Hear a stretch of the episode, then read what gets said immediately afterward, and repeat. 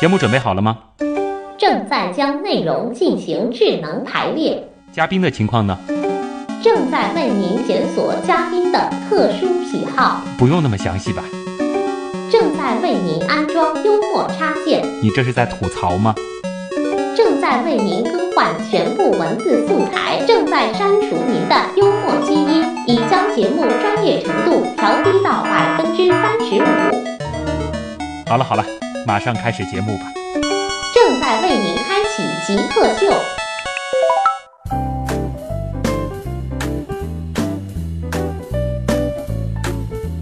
欢迎回来，这里是极客秀，我是从小受科幻片影响，所以对人工智能的发展表示忧虑的旭东。我是研究人工智能和机器人的张文强。其实前半部分的访谈和张教授聊了人工智能以后，我忽然觉得，我们常说机器人，机器人，大家可能更容易想到的是一个实体化的机器人，但是其实机器人发展它的核心是在于程序方面的东西，可以这样理解吗？呃，也不能这样理解，嗯一这里面还牵扯到一些那个硬件和软件的这么一个东西还是需要软硬件结合对？软硬件结合的。嗯，你比如说我们这里面背后的一些非常重要的这个算法，像人工智能，像那个机器学习，这这些算法的话，是我们它的大脑的这个支撑。嗯，但是如它如何来完成一些功能的时候的话，它必须要做一些行为，而嗯这些行为呢，只需要硬件啊来做支撑的。我们之所以是人，不仅仅是因为我们有一个会思考的大脑，离开了身体一样不行。 哎，对，是呃，我们聊聊呃张老师您本身吧。我觉得其实很多男孩子小时候都会对这种机械的东西有兴趣，对这些尤其是还带一些智能的这种机械的玩具会有非常强的兴趣。您是因为小时候的这种兴趣，所以最后选择了从事机器人这样的专业吗？呃，这个也是，嗯，机缘巧合。哦，实际上我是在高中的时候还是喜欢偏文科类的这一哦，个科目的哈，因为我当时嗯报那个文理科分科的时候，嗯我自己是希望来报文科的，但是、嗯、当时班主任他可能就觉得学习相对要好一些的，那么你就报理科。所以说我们当时还是比较老实的，嗯有些听这个老师的这个安排，那啊我就是来做了理工男了。嗯，实实际上我自己本身是个文艺经历青年，哎，误入理工领域， 呃，我觉得我写文章应该写的还还可以吧。嗯呃，做这一个理工科也是做了差不多有二十年了嘛，嗯呃有暴露年龄了啊。啊，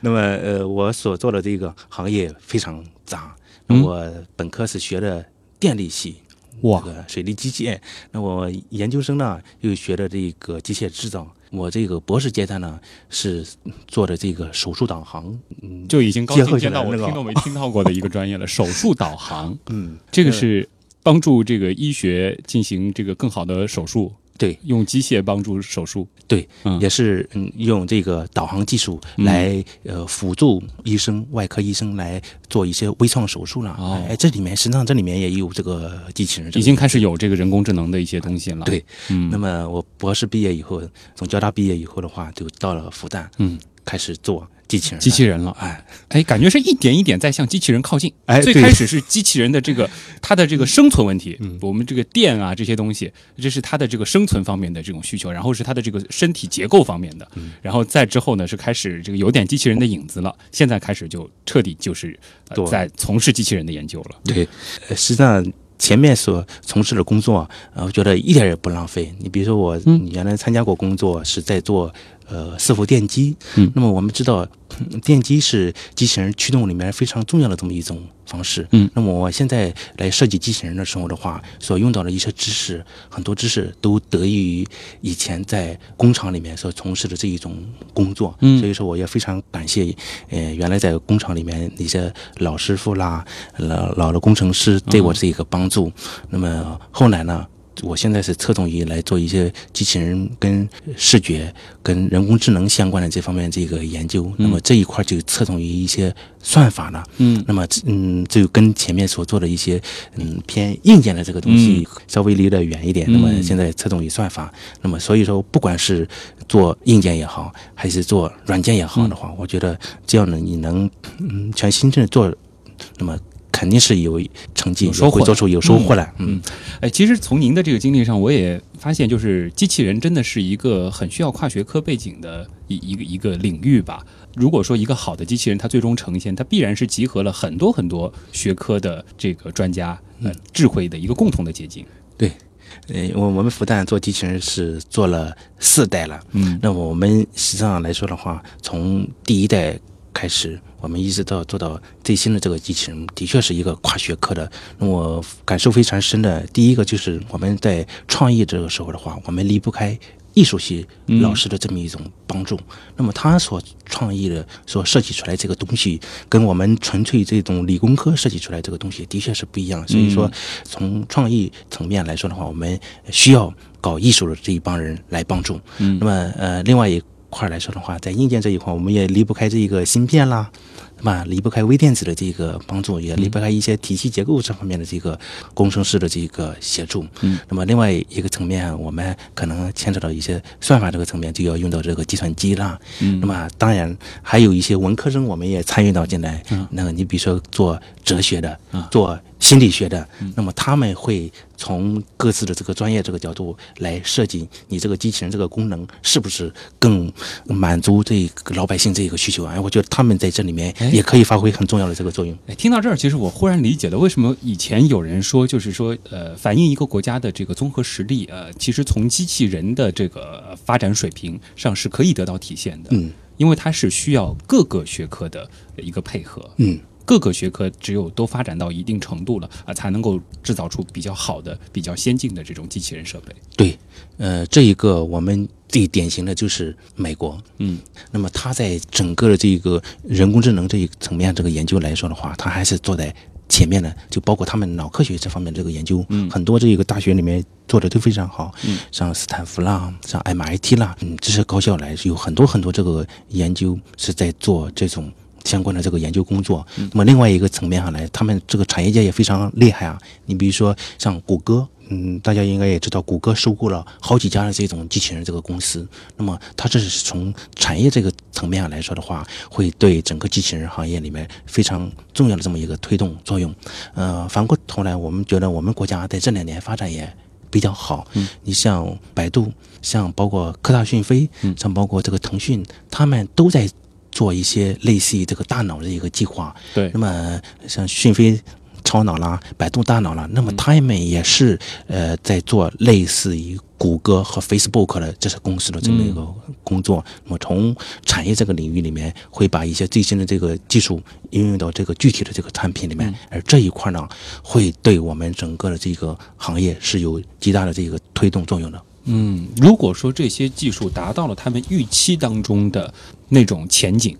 如果说这些东西实现了，我们的生活会发生一种什么样程度的变化呢？能给大家描绘一下吗？嗯，呃，这里面会有很多很多的应应用点。嗯呃，你比如说，我就拿这个自动驾驶车辆来说吧。嗯那么我们知道，那个谷歌它也是做了好几年的这一种自动驾驶谷歌汽车辆车啊，嗯对，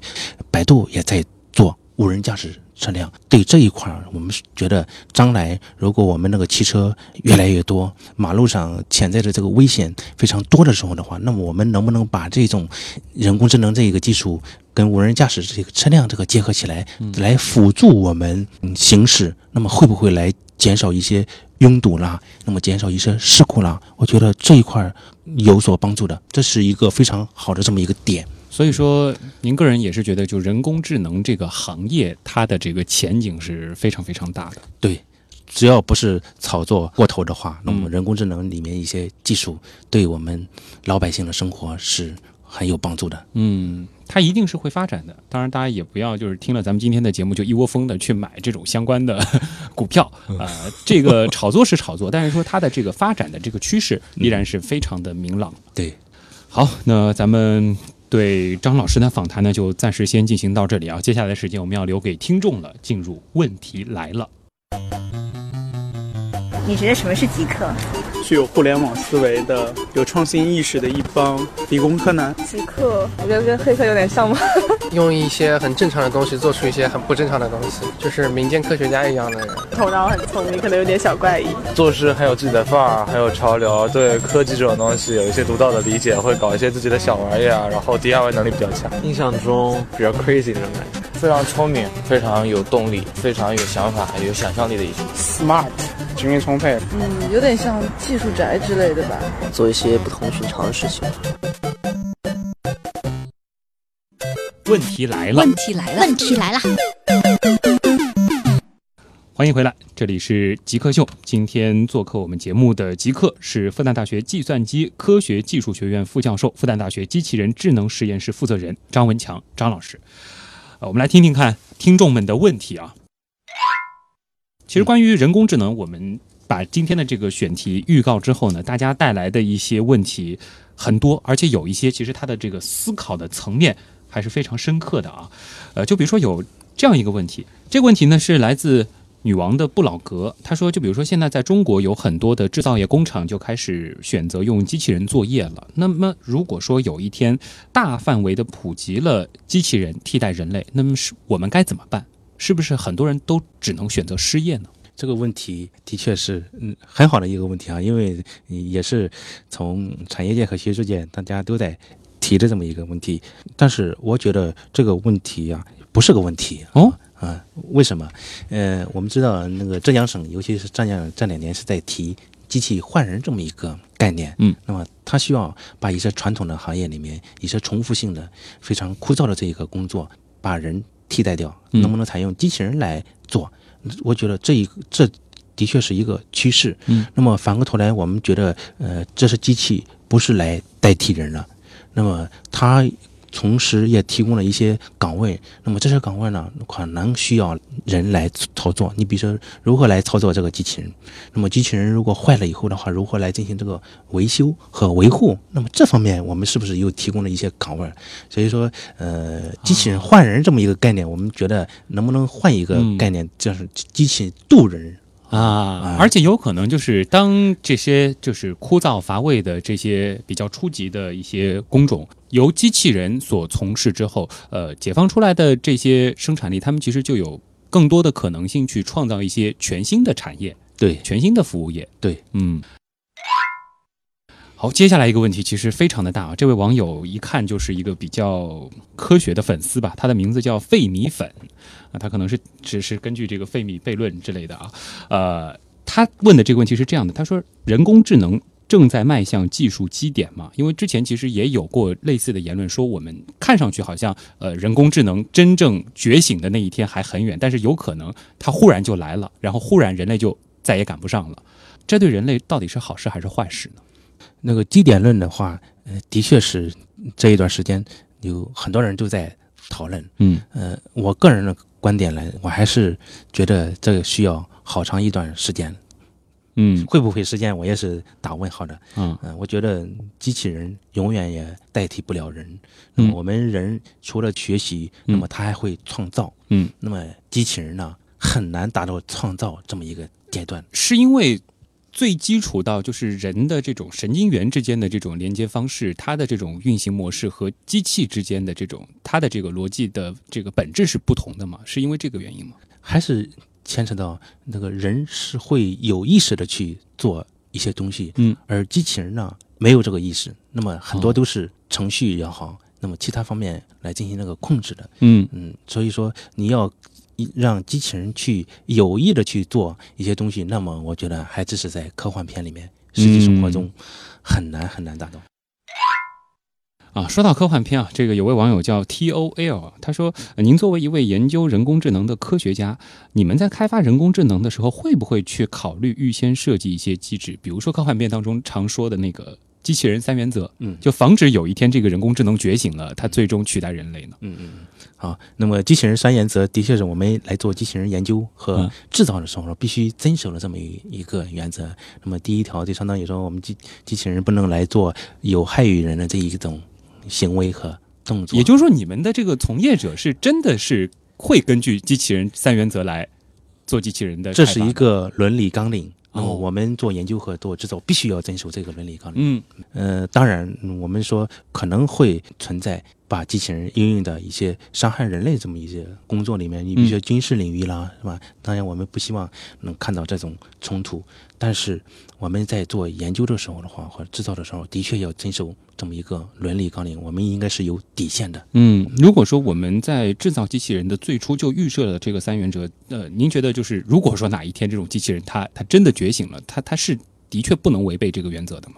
呃，我觉得很难觉 醒，很难有这个意识。嗯啊您还是觉得因为它不太会觉醒？啊我们给大家再普及一下这个机器人三原则啊，呃，这个其实是呃一九四二年著名的科幻小说家阿西莫夫在短篇小说《环五》当中提出的这个三定律嘛，就提到了第一呢是机器人不得伤害人类啊、或者是应该不作为，从而使人类受到伤害。第二个原则呢是，除非违背第一定律，机器人必须服从人类的命令。那第三条呢是，呃，除非违背了第一及第二定律，机器人必须保护自己。对，啊、这个其实还是很有启发性的一个东西。这也是我们来做机器人研究和相关工作的时候必须要遵循的这么一个原则。呃，虽然有这么一个原则，但是我们说还是发生了很多很多的这个事故。你比如说机器伤人的这个事故了，嗯我们每年都会发生。反过头来，我们说这的确是一个两面性的这个工作。那么嗯技术对人类生活是有帮助和促进的，那么反过头来，它还会有一些反面的这个工作。嗯但是我们怎么样最大化地来嗯发挥它一些正面的这个作用？嗯这是我们应该嗯着重考虑的一些事情。嗯，呃感觉上其实您刚才也提到了，就是这个人工智能它可不可能来，您还是存疑的一个态度。呃，另外就是还说到了，就是我们在做机器人开发的时候，其实我们一直是在遵循这个三原则。像谢熊猫君他的这个问题，为什么有很多的名人，比如说霍金，都让我们警惕人工智能呢？这一块儿来说呢，我觉得还是夸大了这个人工智能的这个作用，或者说嗯它的一些反面的这个东西。嗯，人工智能再怎么发展，它还是个人工。我按照我自己的理解，哦还是人工的。嗯啊、它不是人类的，所以说我们人类肯定是有智慧，有这个能力来保证我人工的这个东西嗯，达不到人类的所具备的这个能力。就还是人类能够驾驭住他们的。对，语义问啊，比尔盖茨近期举行的博鳌亚洲论坛上就说过，人工智能的方向是对的，但不能操之过急，不要轻易的进入到未知的领域。您是怎么理解他的这段言论呢？我不知道他是在什么样特定的这个场景下来说了这一段话。嗯按照我自己理解是有道理的，的确是人工智能一些技术对我们生活是产生了这个非常正面的这个作用，呃但是这个作用呢，呃我们不能夸大，嗯，也不能嗯嗯超过一定的这个度，嗯，呃所以说还是归根结底，嗯人工智能会不会？达到像人这么一样的这个能力，啊我觉得大家放心啊。 在我们呃活的这一段时间里面，我觉得还是很难的。 再远的时候，你还真不好说。 您觉得呃，在远的时候的话，我觉得我们后代应该是有这个智慧和能力驾驭它的。 Lucy 有这样一个提问啊，说当今世界最尖端的智能机器人技术是可以达到什么样的程度了呢？最尖端的，我不知道怎么来定义最尖端。嗯你比如说，如果说从工业机器人这个层面上来说的话，那么它整个那个响应速度是不是很快？嗯呃，它的精度很高，哎，这这个一层面上也是来能体现它那个技术尖端的。嗯但是反过头来另外一个层面啊，你比如说它。更智能，那么这个机器人是不是有自主学习这个能力？哎，这一块也是体现它那个尖端技术的。啊，所以说就是从这个自主学习能力方面，嗯也有很尖端的那种。然后从它的这个，比如说一个是发发展是主要是主攻脑力方向，这是一种尖端；另外一种是主攻身体方向的，嗯对这也是一种尖端。运动员啊，科学家， 机器人当中的运动员和科学家。哎，对，哎嗯归纳的比较好。这就是文科生的特点嘛，比较容易在这些东西当中找一些共性。好，那我们再看一个比较实用的一个问题啊，呃，周小兜他问，他说，如果说我要去工博会或者说这种比较高精尖的技术展上去观展的话，呃作为一个普通的观展者，我们去能看些什么呢？那些像机器人的东西，我们能够从他那儿去学些什么东西呢？只要跟工业相关的这一种展会，嗯肯定是有机器人这个影子。嗯，那么我们去展览时候的话，大多数所看到的这个机器人可能是工业机器人，那么它这里面会。体现我这个工业机器人会对我们整个的这个工业有哪一些帮助啦？你比如说我们整个的装配也好，整个这个喷涂啦，各种这个应用场合里面，我有一些这个自动化技术和相关的这种智能技术有一哪一些这个应用这一块儿，听众同朋友们也可以来着重的来看一看。嗯那么呃，还有一条途径就是有很多这个互联网企业，那么智能家居的这个企业，他们也在把人工智能技术，把这个机机器人这个技术跟它这一个传统的行业结合起来。呃，你比如说有一些智能的可穿戴设备，这里面也有一些机器人这个影子啊。嗯那么这一块儿，呃，老百姓我们也可以看的时候的话，看一看，哎，哪一些技术我开始落地了，哎，接下来这个问题其实和您刚才说的这个落地啊这块事儿有些接近。呃，图克小可爱就问了，说，呃，我我小时候喜欢看一些呃科幻电影，当中其实就会提到这个很多家里面都会有一些机器人，这是在未来世界，包括其实《超能陆战队》里面的那个大白。嗯，呃，您觉得呃我们作为一个普通人，真正的机器人，就是科幻电影当中的那种能够帮我们做一些家务的，能够帮我们带小孩儿、遛狗的这种机器人，离我们还有多远呢？这一个实际上我们在学术界里面应该呃研究了好长一段时间了。嗯，那么这两年互联网发展非常快，嗯，同样这个服务机器人发展也非常快，嗯有很多企业都是在盯着这一块儿，看如果我市场来了，那么我这个服务机器人是不是可以往外推？嗯我觉得有很多的这个互联网企业，包括小米啦，这个包括百度啦，这这相关的这个企业，再加上一些传统的这个行业，像那嗯这个海尔啊，像类似于像这样传传统行业，他们都应该在盯着这一块市场。我觉得市场过不了多少年啊就应该来了。哎呀，我忽然觉得，是不是以后零零后的这个征婚标准就成了有房有车有机器人了？也有可能，也有可能啊啊，这种对家用机器人。嗯，家用机器人，呃，还有一个问题呢，和这个财经有关啊，因为最近这个股市也是比较的热嘛，然后我们也会发现其中很多这个科创相关的这个板块，还包括这个智能家居啊、可穿戴啊，呃，这样类型的股票涨得也非常的不错啊。